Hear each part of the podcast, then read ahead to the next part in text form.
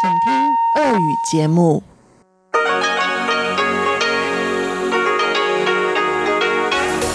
В эфире Международное радио Тайваня. Здравствуйте, дорогие друзья! Вы слушаете Международное радио Тайваня. В студии у микрофона Чечена Кулар.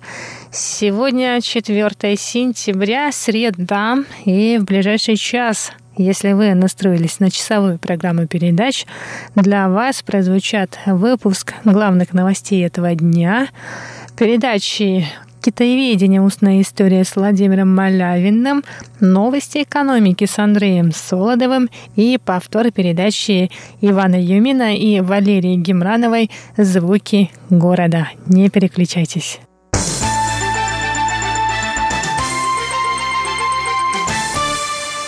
Итак, мы начинаем выпуск новостей.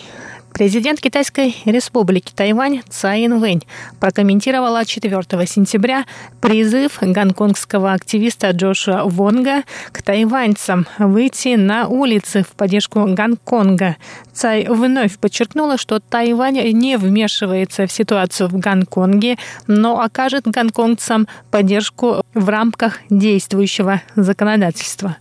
Накануне глава гонконгской партии Демусисто Джоша Вонг прибыл на Тайвань. На встрече с журналистами он обратился к тайваньскому народу с просьбой выйти на улицы в преддверии 1 октября, когда будет отмечаться 70-я годовщина основания Китайской Народной Республики.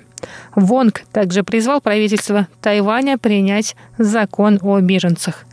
Президент Цай заявила, что Тайвань поддерживает демократическое движение в Гонконге, но не вмешивается во внутреннюю ситуацию.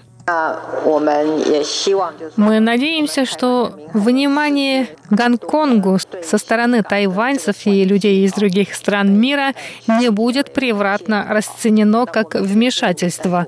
Мы не вмешиваемся, но поддерживаем стремление гонконгцев к свободе и демократии.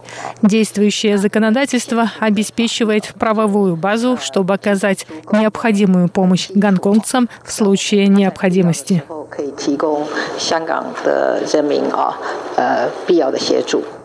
Цай добавила, что Хань Го Юю, который примет участие в президентских выборах в 2020 году, следует разъяснить свою позицию по каждому спорному моменту. Днем ранее Джошуа Вонг заявил, что Хань во время поездки в Гонконг и Макао встретился с представителями канцелярии по связям Центрального народного правительства Китайской Народной Республики в Гонконге, которое не может быть местом для знакомства с этим городом городом.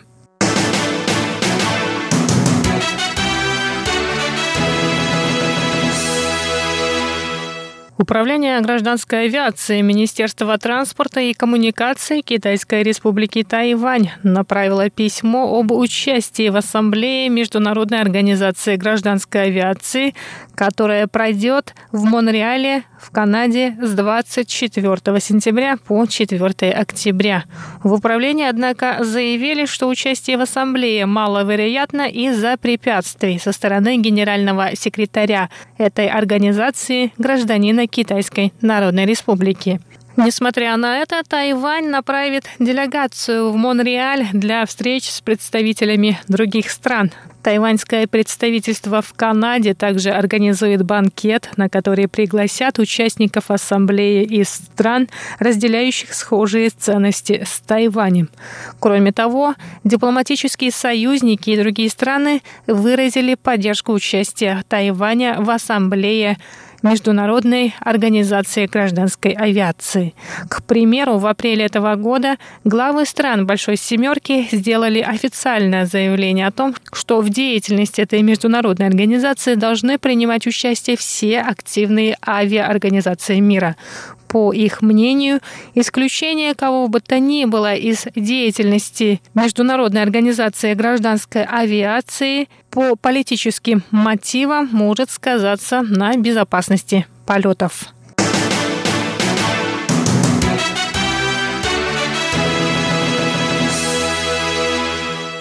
Советник главы сельской управы Фанляо в уезде Пиндун Ли Мендю пропал в конце августа в Китае после участия в демонстрации в Гонконге.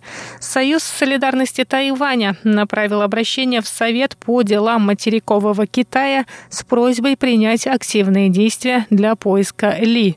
Сообщается, что Ли Минзи должен был вылететь 27 августа в Индонезию для участия в международном форуме вместе с главой сельской управы Фанляо. За несколько дней до этого Ли принял участие в шествии демократического движения в Гонконге, а затем направился в Шэньчжэнь После этого его семья и коллеги потеряли связь с ним. В Союзе солидарности Тайваня призвали мэра Тайбэя КВНЖ, с которым Ли Мендзюй находится в дружеских отношениях, ускорить поиски пропавшего. Совет по делам материкового Китая сообщил, что запросил у китайских властей информацию о местонахождении Ли Мендзюя. Однако китайская сторона еще не ответила на запрос Тайваня.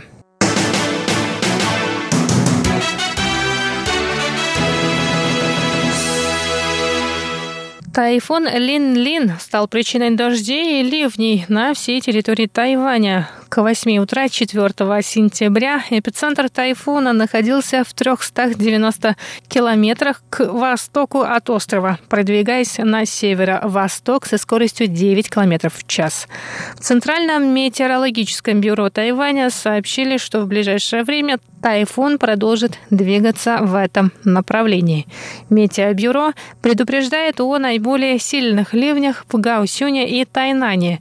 В Диаи и Пиндуне также ожидается ожидаются проливные дожди, которые могут стать причиной наводнений. Помимо обильных осадков, на этих территориях ожидаются сильные ветры и молнии. На северной и северо-восточной частях Тайваня пройдут кратковременные ливни и грозы. Температура на всей территории острова будет держаться на уровне 30-32 градусов по Цельсию. Штормовое предупреждение на море и на суше не будет объявлено, так как тайфун пройдет на значительном расстоянии от острова.